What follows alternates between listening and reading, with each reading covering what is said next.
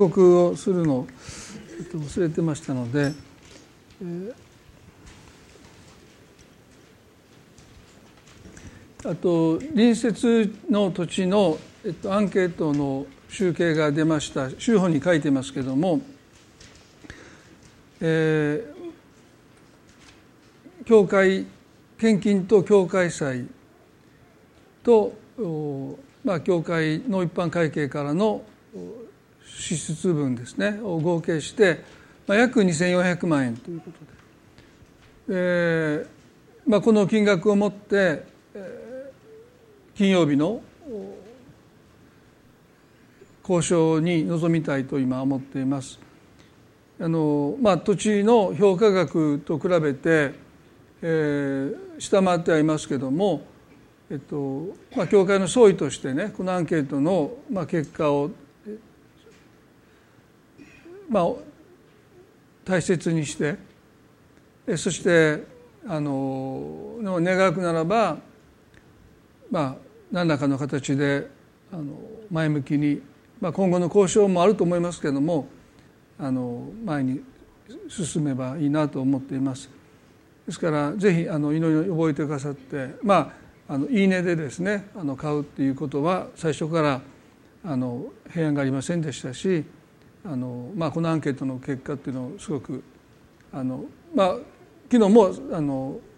最終的な確認のミーティングをしたんですけれどもあの、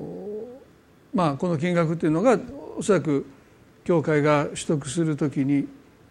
適切な価格じゃないかな、まあ、不動産鑑定士による3400万円という値段も出ましたけども、まあ、でも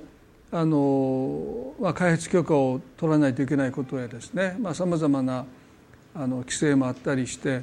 あの買ってもかん絶対に建物が建てれるという保証がですね100%ない中であの購入していくということに関して、えーまあ、その金額は、まあ、安いと思いますけれども、まあ、安すぎあ、まあ、相手にされないでねもうそれではもう話にならないっていうことにはならないでまあ、なんとかこう前向きに検討していただけたらなっていうふうに願っていますのでまた皆さんもぜひあの祈りに覚えて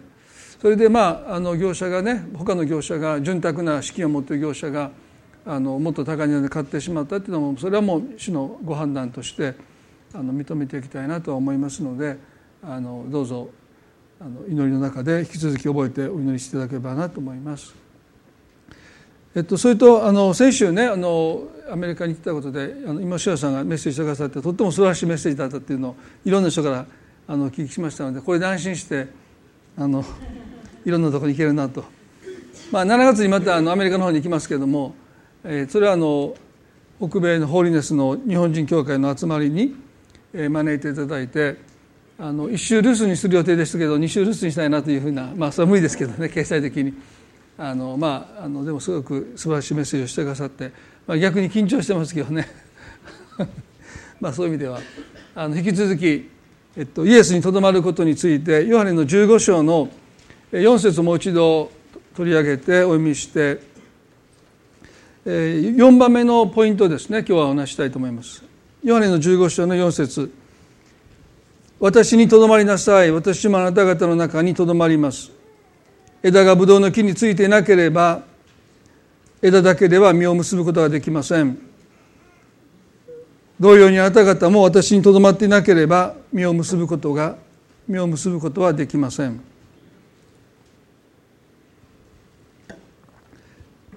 まあ、去年の暮れからイエスにとどまるということをより深く理解したい、まあ、その中でこの学びをしているわけですけどもこのイエスにとどまるというこの言葉そのものはすごく抽象的ですよね。ですからナウエンが4つのポイントより具体的な4つのポイントを挙げました。今日はその4つ目です。神の無限の善を十分に味わうこと。神の無限の善を十分に味わうこと。ですからナウエンの言葉を借りればイエスにとどまるということは神様の善を無限の善を十分に味わう。まあ、これもちょっと抽象的ですよね。ですからそれを少し今日より具体的に日々の生活に落とし込んでいきたいと思いますけれどもナウエがこの4番目のポイントを挙げた時におそらく彼の思いには詩篇のこの34の8節ですね。その詩篇がおそらく思い描かれていたんじゃないかと、まあ、勝手に想像していますけれども詩篇の34の8を読みします。主の素晴らしさを味わいこれを見つめよ。う幸いなことよ彼に身を避ける者はとあります。もう一度お読みしますね。主の素晴らしさを味わいこれを見つめよ私たちは主の素晴らしさを味わうという信仰の営みっていうものを今日共に考えていきたいと思うんです。英語ではこういう表記になってますね。Oh, taste and see that the Lord is good. taste 主が良いお方であることを味わいなさいってこれダビデが言ってるんですよね。でこれは多分一週ではお話しきれないので二週に分けてお話をしたいと思いますけれどもこの詩篇の34っていうのはですねダビデの人生の中ではどん底の時です。でその時に彼が言うんです。Oh, taste and see that Lord is good. 主は良いお方であることを味わい知りなさいと言いました。彼はサウローに命を狙われて洞窟へ洞窟へと逃げ回っている時にこの支援の34を綴っていますよね。ですから一体どこを見て主が良いお方だってあなたは言うのかってこんな状況の中に陥ってもなおダビデは言うんです。主は良いお方だって。そのことを味わい知りなさいって言いました。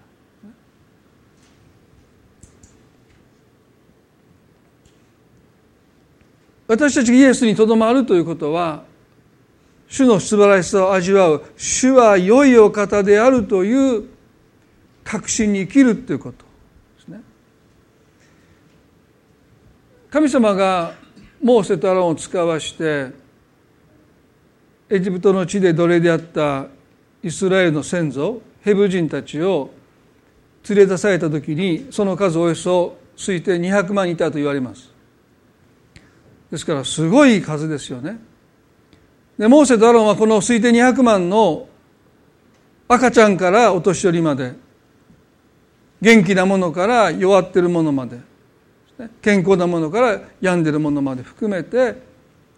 何にもない荒涼とした砂漠地帯を約1年間旅をしなければエジプトに到着できなかったですね。ですから非常に過酷な旅に出るわけです。エジプトを出る時にはある程度の食料を確保して出たと思いますけれどもそんな食料すぐに底をつきますよね。ですから果たしてこの1年の旅路の中で水の調達と食料の調達というものはですね、まあ、ほぼもう不可能ですで神様はこの荒野の日々彼らが種をまいて収穫を刈り取るまでマナという食べ物を持ってこの民を養ってくださったというのが、まあ、聖書に記されてますね。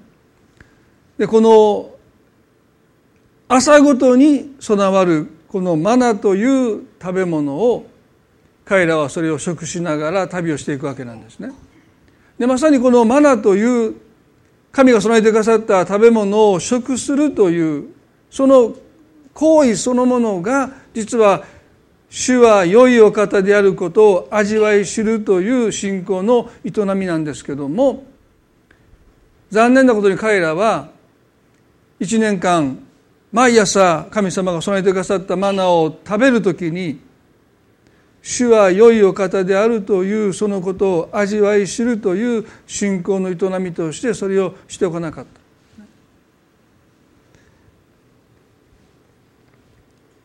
約束の地に彼らが着いた時ですね40日 ,40 日間偵察隊を送ってその地を行き巡らして帰ってきた報告を聞いて彼らは愕然とします。なんとその地にはまだ敵が住んでいて自分たちを待ち構えているという知らせを聞いて彼らは泣き叫ぶんですよね。そして民数記の14の3でこう言いました。なぜ主は私たちをこの地に導いてきて剣で倒そうとされるのか私たちの妻子はさらわれてしまうのにエジプトに帰った方が私たちにとってよくはないかと言いました。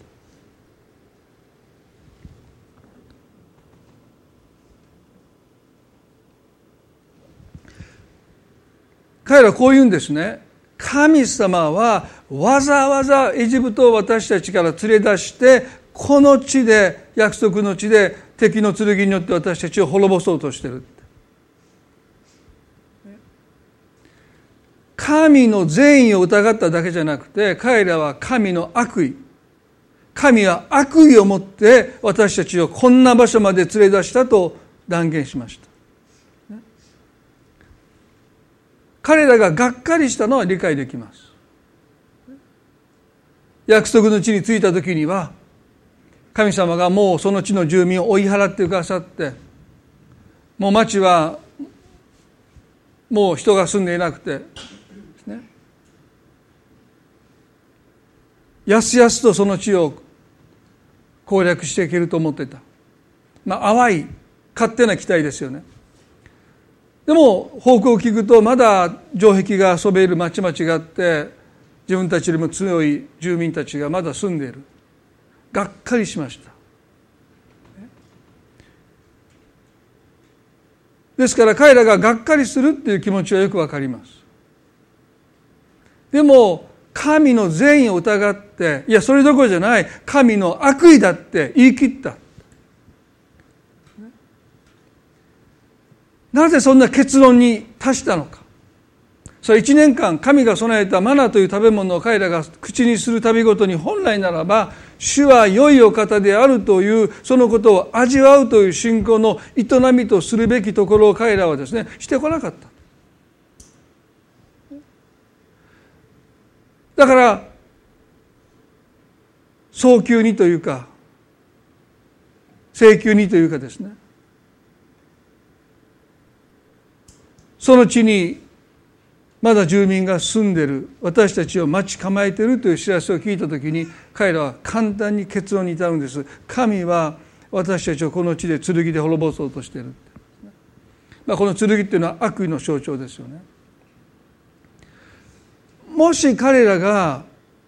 ダビデが言うように主は良いお方であるということを味わい知るということをそのマナを口にする度ごとに信仰の営みとして積み重ねていくならば彼らはその地の前に来てがっかりはしたでしょうね。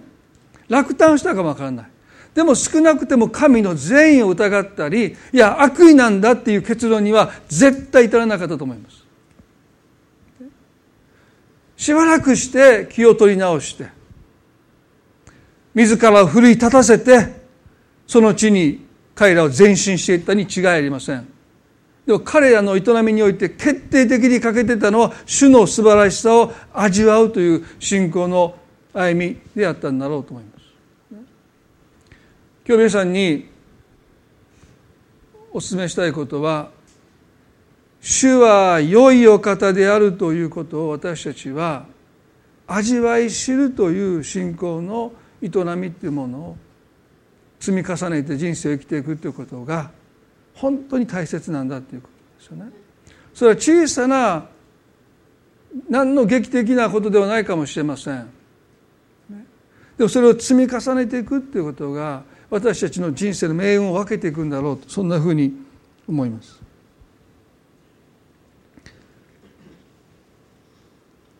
ヘブルの10の39にはですね私たちは恐れ退いて滅びるものではなく信じて命を保つものですと書いてます退くのか前進するのかその決断を左右するのは私たちが主は良いお方であるということをどれだけ味わって歩んできたのかということにかかっていると思います。主はどこまでも善意を持ったお方なのか。得意には悪意を私たちに向けるお方なのか。まあ前は皆さんにも言いましたけど私は父が山で祈ってそのまま帰らぬ人になって遺体となって家に運ばれた時に神の善意を疑いましたね。そして基本的に神は良いお方だけども時には悪意を向ける方だというその思いが9歳の私の心に入りました。死んで冷たくなって横たわっている父の遺体を間近で見た時に基本的には良いお方だけれどもこの方の中には悪意がある。その悪意がたまたま私たちの家族に向けられた。母親にも周りの人にも相談しませんでした9歳の私がそう感じてそしてその思いをずっと抱いて、えー、生きてきたですからどこかで神の悪意に怯えている自分がいるんですね。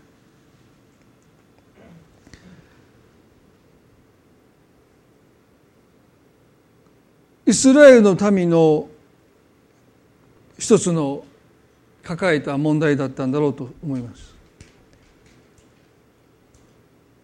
最後の最後はやっぱり神様に頼れない。このマナというものを食べ物について少し見たいと思いますけどもまさにマナっていうのはね主の良さ善意の象徴ですですから彼らがそのマナをどう受け取ってどう食べたのかということが非常に大切ですよね出エ人の16の31にこう書いてます。出エジ人の16の31イスラエルの家はそれをマナと名付けた。それはコエンドロの種のようで白くその味は蜜を入れたせんべいのようであった、まあ、全然わかんないですね漢字がね。まあでも一言で言うならば薄味です。ほんのりとした蜜の味がしますけどもそれは決して甘いとは言い切れない。ほんのりとした甘さです。で日本の、まあ、料理はですね非常に繊細だと言われますね。アメリカに行ってよく分かりました今回も。お肉を食べに行ったんですけどバーベキューソースの味しかしない。まあお肉柔らかいですよ。でもお肉の味はしないですよ。バーベキューソースの味しかしません。こんなものを毎日食べてた と思いました。でそれにポテトつけるでしょ？ポテトの味はしないですよバーベキューソースの味がします。ですから何食べても食べてるものの感触はそれぞれ違う。ポテトの感触肉の感触いろんな感触。でも味はバーベキューソース。すごいですね。本だったら何食べてもいいんですよ。もうバーベキューソースさえつければもうバーベキューソースの味しかしないんですからね。あこれがアメリカの料理なのかって、まあ、アメリカの方には大変申し訳ないんですけどだから新鮮な感動でしたよね。すごいなって薄味なんていう世界多分ないんだろうなって思いましたよね。素材のうまみですよね。素材のうまみの邪魔にならないいやうまみを引き出すこんなこと私言うて柄じゃないんですけどね。でも薄味でそういうもんですよね。ですからこのマナーは少なくてもその薄味ですよね、まあ、よくかみしめないとこの甘みってものはなかなかこう感じれなかったんじゃないかな。ねだからご飯まあそうですよね。ご飯の甘みっていうのはかみしめてかみしめて、まあ、その甘さが、まあ、感じれるわけですけども。でこのマナーというこの味っていうものが偶然そういう味になったんではなくてまさに神様の善意っていうものはそういうふうに味わっていかないと味わえないものだということをこのマンナの味は私たちに伝えてるんじゃないかなバーベキューソースのように口に入れた瞬間こう強烈なもう素材の持ち味を殺すようなねその強烈な味ではなくて本当に噛みしめて噛みしめてようやくその持ってる甘さっていうものをこう感じ取れるようなですね、まあ、そういうものなんだろうっていうふうに思うんです。ですからよくよく噛みしめていくってことをしないとですね主の良さ主の善意っていうものを私たちはなかなかこう味わうことができないんじゃないかなそんなふうに思います。でそういう意味ではねエジプトでの食事に慣れていたヘブ人たちは次第に不満を持ち始めますよね。出エジプトのごめんなさい民数記の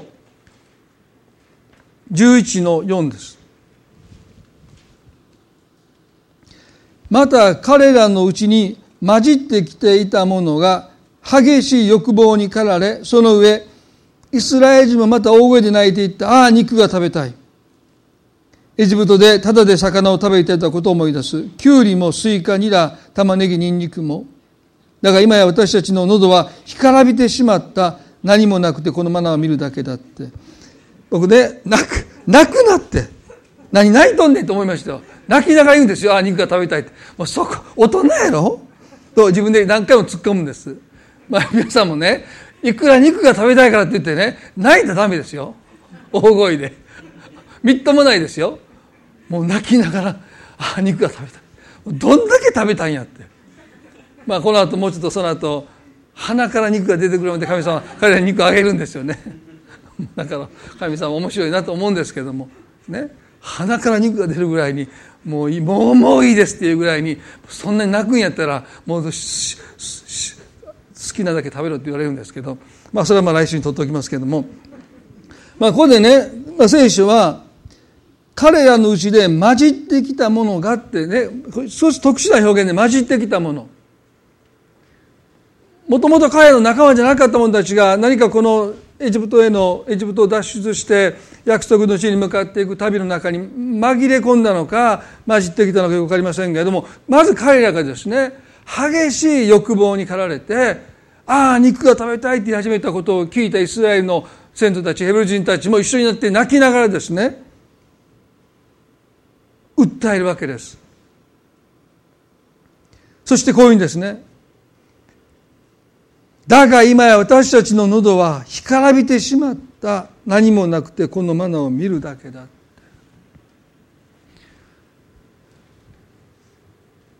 このマナというのは彼らの必要を満たすエネルギー源でありそして栄養源でありましたけども彼らの欲望は満たさなかったね。神様の素晴らしさ神様の善意は私たちの必要を満たすものですけども私たちの欲望は満たさないんですね。何もなくてこのマナーを見るだけだ。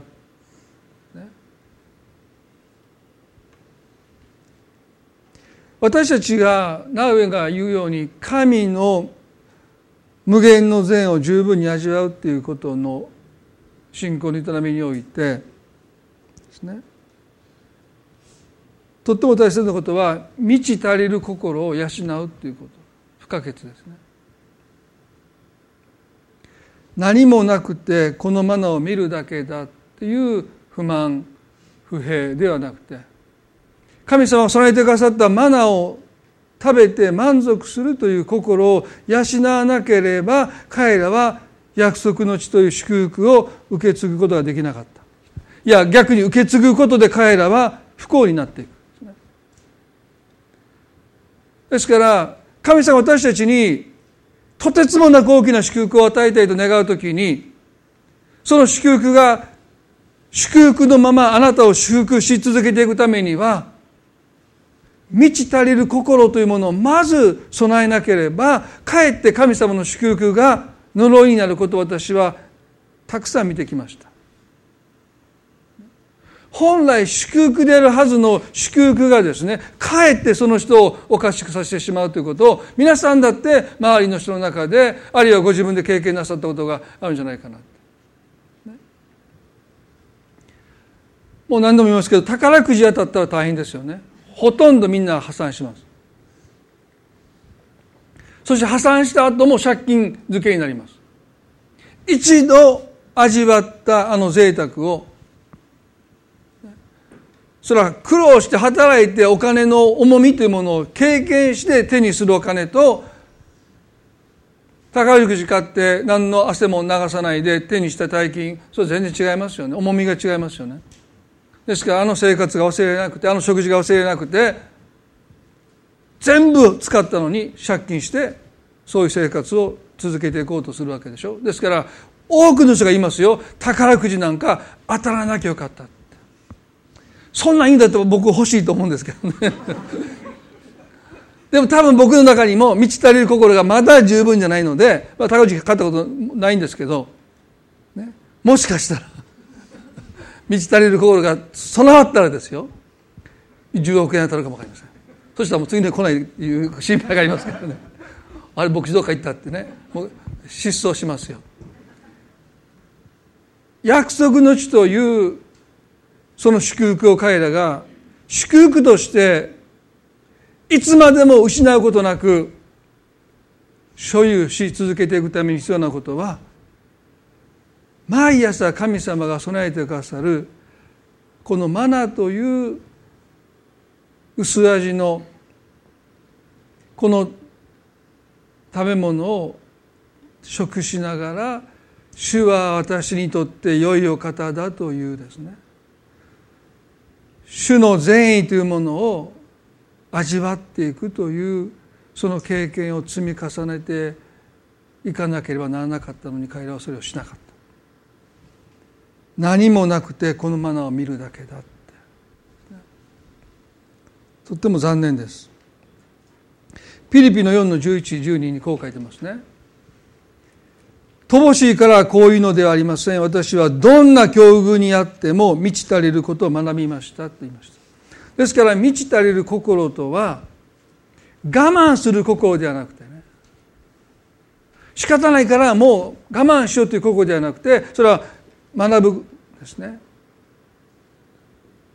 満ち足りることを学びました。こういうんです。私は貧しさの中にいる道も知っており豊かさの中にいる道も知っています。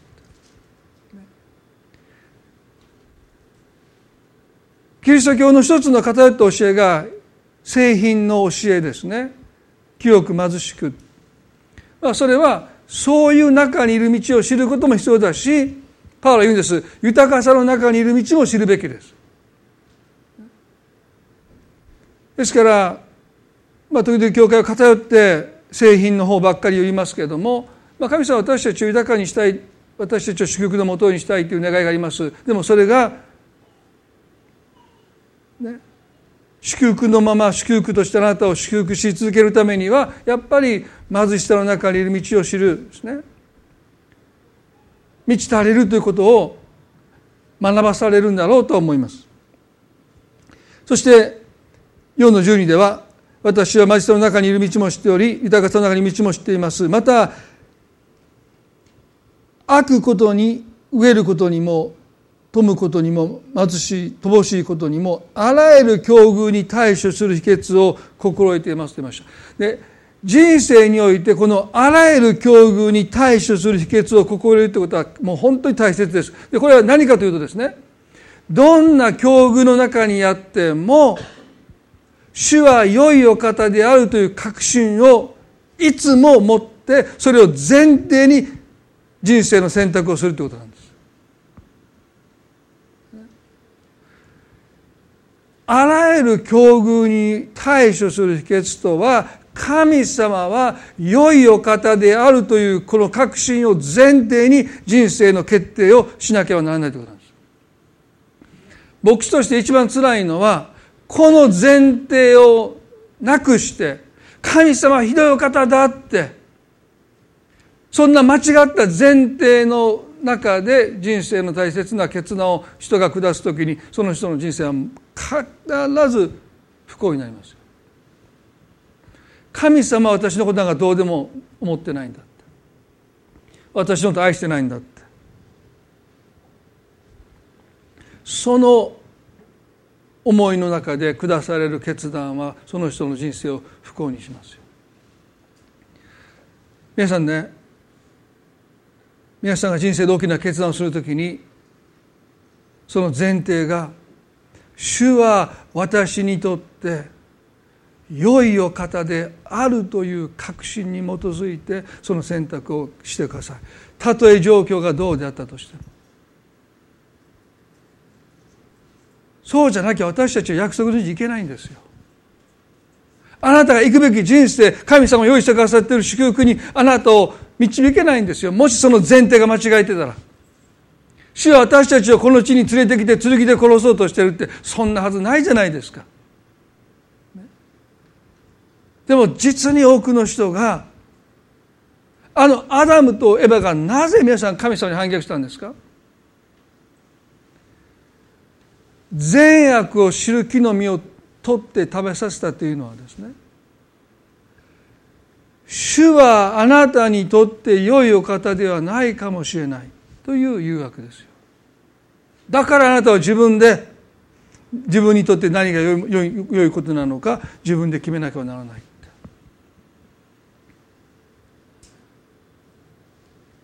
ここにいつも信仰の戦いがありますよ。主は私にとってどこまでも。ナウエはね無限の善と言いました。尽きることのない善。いつまでも神は私に対して良いお方であるのかそうじゃないのか。9歳の私はこう思いました。大体は良いけどもいつか牙をむくっていつか冷酷なその顔を私たちに見せられるんだ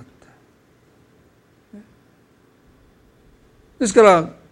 交通事故になって車に飛ばされた時にああいやいやついに来たかってこの時が来たかと思いましたもし私がその間違った前提の中で人生をの大切な決定をしてたら牧師にはなかったですよね。でもその交通事故を通して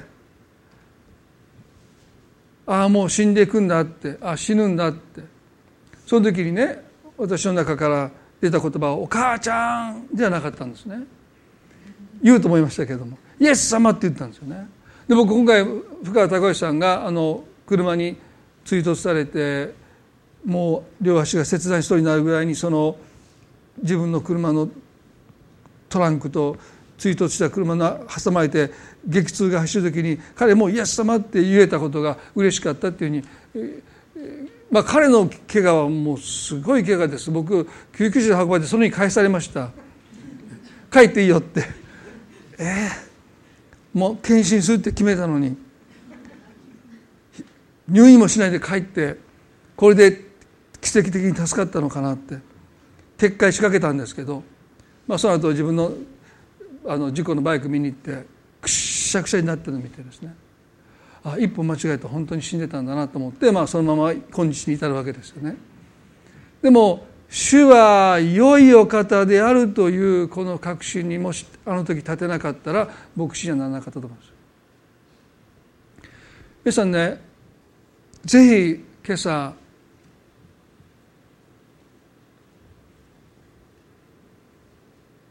主の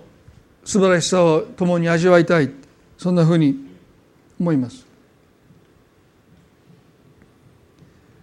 ここでね最後に第一手元の6の6には満ち足りる心を伴う経験こそ大きな利益を受ける道ですというのはそういう意味ですよね。神様は私たちに用意してくださっている祝福を私たちが祝福として維持するかどうかは満ち足りる心を養ってきたかどうかにかかっています。何もなくてこのマナーを見るだけだって神様が備えてくださったマナーをそんなに蔑むような心でいるならば私たちは神様の祝福を受け取ったのを受け取ったんだけどそれを祝福として維持することはできない。イスラエルの民は何度もその国を追われましたよ。最後はエルサレムはローマに攻められてそして陥落していくわけですよね。何もなくてこのマナを見るだけだって。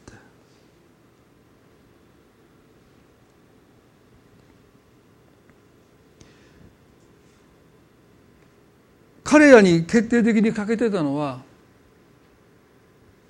毎朝マナを集めるときに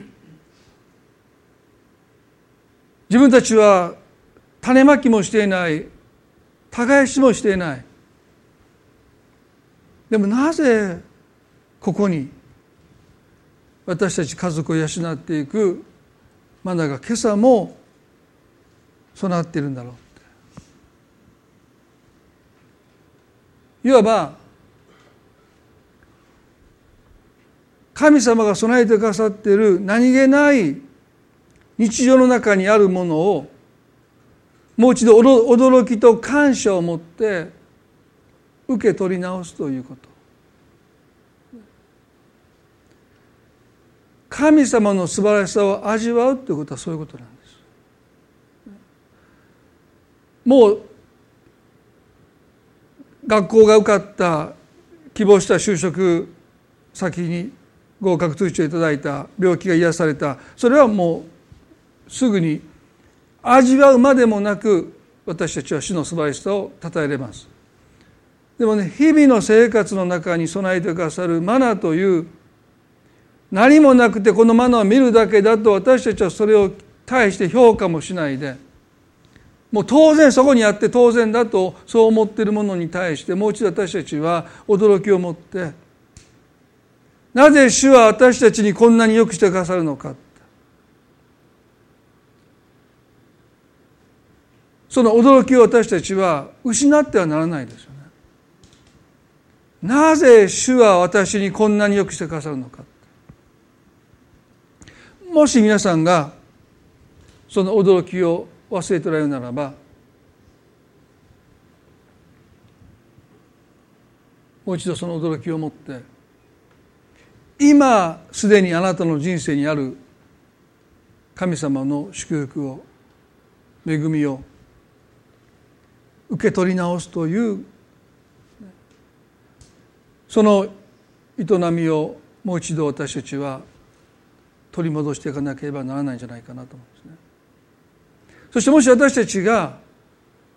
驚きを持ってなぜ主は私にこんなによくしてくださるのかその驚きを持って日々のマナーを日々の神の備えを助けを憐れみを恵みをもし私たちが受け取る味わっていくならば私たちは主は良いお方であるということを私たちは否めなくなります。ダビデの身に起こったことを多くの人が見て神罰だって。調子乗ってるからだって。サウロに狙われてアランのへと逃げていくダビデ。をその彼が言うんです。主の素晴らしさを味わいそれを見つめようダビデはあんなことがそんなことが彼の身に起こった。そして多くの人はそれを見て自業自得だって。調子乗ってるからだって。一回の羊飼いの少年のくせにゴリアテを倒したからといって言い気になりやがって、まあ、いろんな批判抽象の言葉やっかみの言葉彼に向けられたと思いますよ。やっぱり神様に裁かれてるんだ。でもね少なくてもダビデだけは一つのことが否めなかった。それは主は私にとって良いお方であるというこのことをダビデ自身は否めないんです。それは彼が人々が見過ごしてしまう何もなくてこのマナーを見るだけだってその価値評価もしない。蔑んでしまうことの中に彼は主の良さ主の善意をいつも見てそして驚きを持ってそれを受け取ってた。だからね命狙われて荒野を逃げ惑う日々の中でも彼は言うんです。主は私にとって良いお方だ彼が人生において正しい決断をある意味でできた一つの確信はここにあったんだろうって洞窟にサウロが入ってきました。部下たちが言うんです。主があなたにこのサウロを手渡したんだって。一思いに殺してくださいって。ここで終わりにしてくださいって言った時にダビデはサウルを殺さなかったんですね。なぜダビデをもってしてサウルを殺さなかったのか。それは彼らに確信があった。それは主は良いお方だ主は私によくしてくださるんだ。その確信がダビデの中にあったから彼は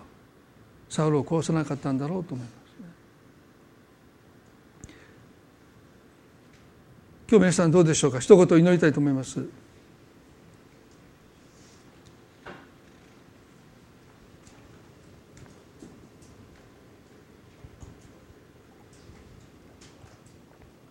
満ち足りる心とは今すでに神様が与えてくださっているもの。その中に神の善意を味わうというですね。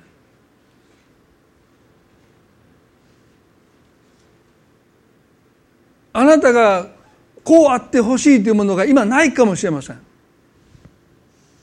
何もなくてって彼らが言うように。でもマナーはあるんです。あなたを支えるあなたを生かす神の助けはあなたの生活の中にあるはずです。でも私たちの心は次第に何もなくてこのマナーを見るだけだそれを蔑んできます。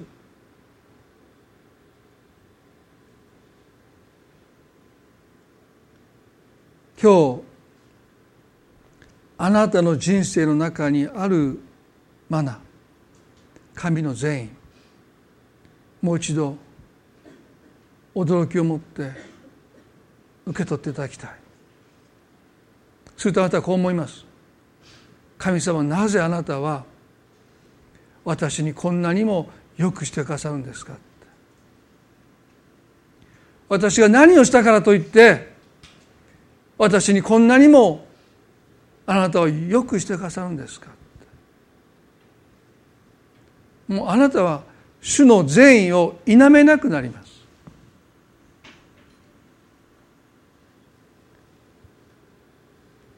その時私たちは神にとどまるものイエスにとどまるものへと変えられていくんだろうと思いますね。どうかあなたの人生の決断が主は私にとって良いお方であるという確信の中でいつも下されますように。いつもあなたを良い羊飼いだとおっしゃるイエス様があなたが行くべき場所にいつもあなたを導いてくださいますように。信頼して従いますように。約束の地に敵がまだ住んでいて自分たちを待ち構えていてもカレブとヨシは言いました。その地は良い地だって。10人の成功たちはいや違う。その地は私たちを食い尽くす地だって。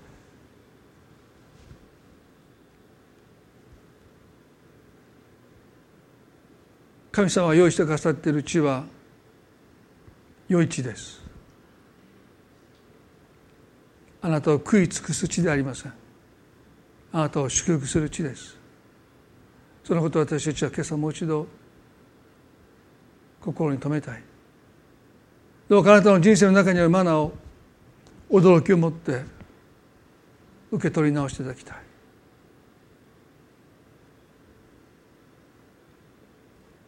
なぜここに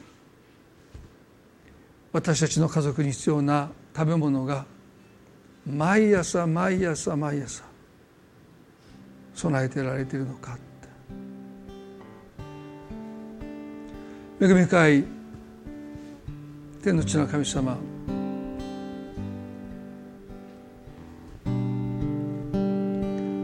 何もなくてマナを見るだけだ。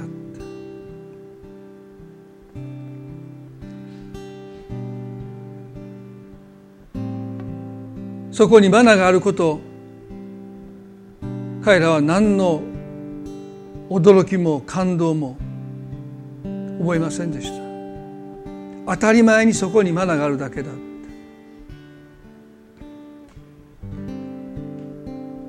今日私たちの心を神様は吟味してくださって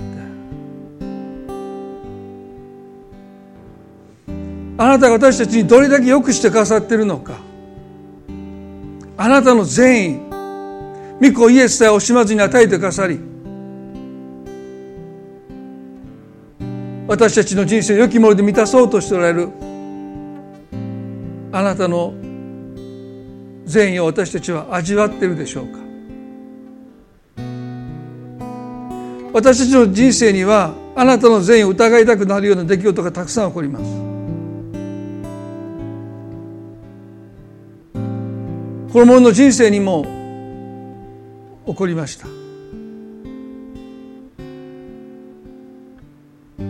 でももし私たちが驚きを持ってマナを受け取りマナを食しているならば主はなぜ私にこんなにもよくしてくださるのかその驚きを持ってあなたの善意を味わっているならば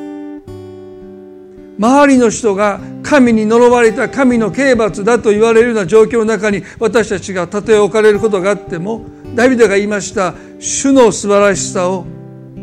味わいそれを見つめようって。ダビデをあなたはそんなことがどうして言えるのかって私たちは思えてしまいます。嫉妬され命を狙われて荒野を逃げ惑う彼の姿は惨めで哀れで神に罰せられたとしか思えないその中で彼は神様あたに向かって言いました。主の素晴らしさを味わいそれを見つめよう。今朝私たちはどのような状況の中に置かれていたとしても確信を持って言えることがあります。それは主は私にとって良いお方です。神様が神様であることにおいて神は私たちに悪意を向けることができません。それは自らを否むことになるからです。私たちはあなたに悪意を向ける時があるかもしれない。敵意を向ける時があるかもしれません。でもあなたは私たちに善意しか向けることができないお方。愛する御子を十字架につけてまで私たちを愛してくださった主よ。あなたの素晴らしさをあなたの善意をどうか私たちの心が味わうことができますように。満ち足りる心を私たちにお与えください。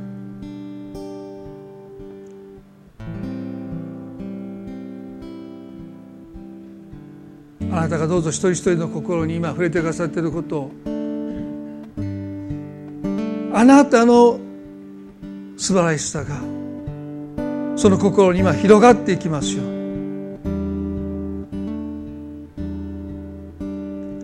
心を満たしてくださるように。状況がどうであれあの蜜の味が甘さがあなたの心を癒しますように。イエス様今日あなたの御業を覚えつつあなたの無限の善を味わいたいそう願います。私たち一人一人を導いてください。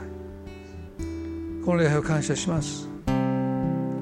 愛する私たちの主イエスキリストの皆によってこの祈りを見舞いにお下げいたします。それでは皆さんどうぞ立ち上がっていただいて賛美を捧げたいと思います。言葉に表せない思いを超える。主の麗しさに比べるものはない。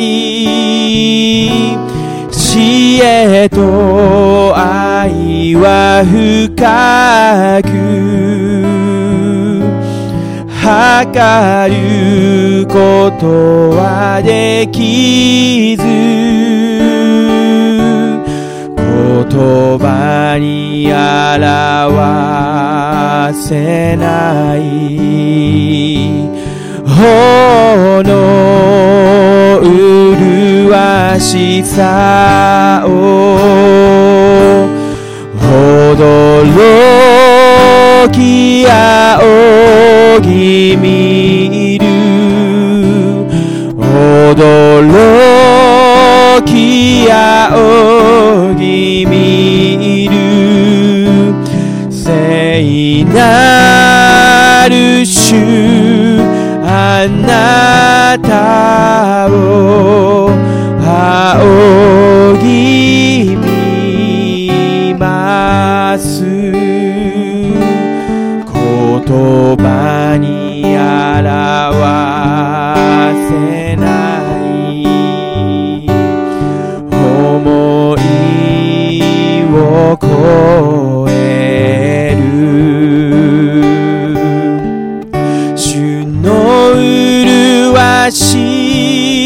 さに比べるものはない。知恵と愛は深く測ることはできず。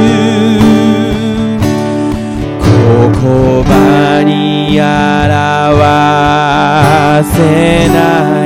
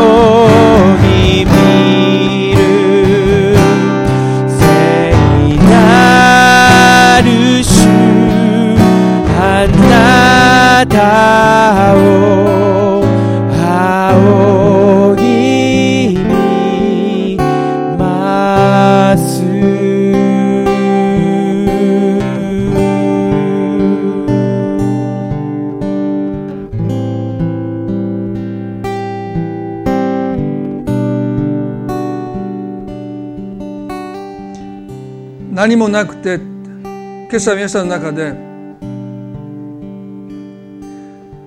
失望と落胆の中におられる方はおられるかもしれません。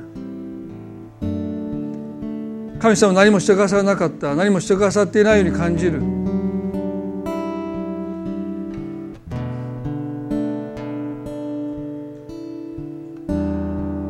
このマナーを見るだけだ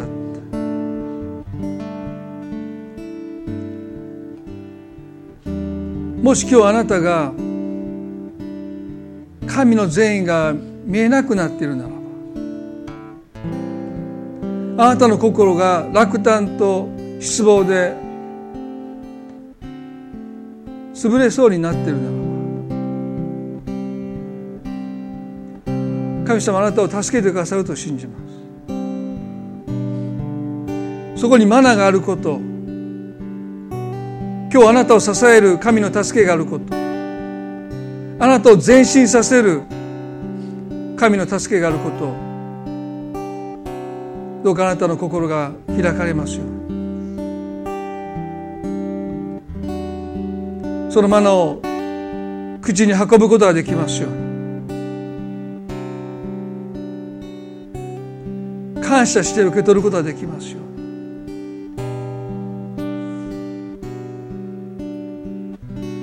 それはある人の祈りかもしれません。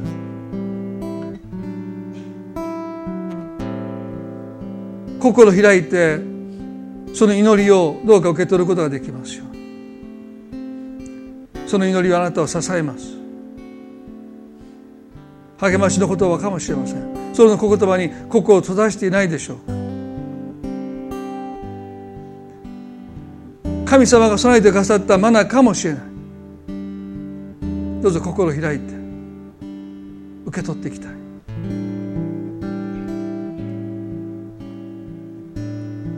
神様今朝この中に何もなくて本当に失望と落胆とその思いの中で礼拝に集えている方がおられるかもしれません。でもこのマナを見るだけだ。でもマナはあるんです。神様はちゃんと備えてくださっているんです。どうかそのマナを心開いて受け取ることができますように。それはあなたの中で力となります。あなたを支えます。あなたを生かしていきます。神様そのマナを今日心開いて受け取ることができますよ力となってくださいますように。支えとなっていきますように。イエス様の皆によって祈ります。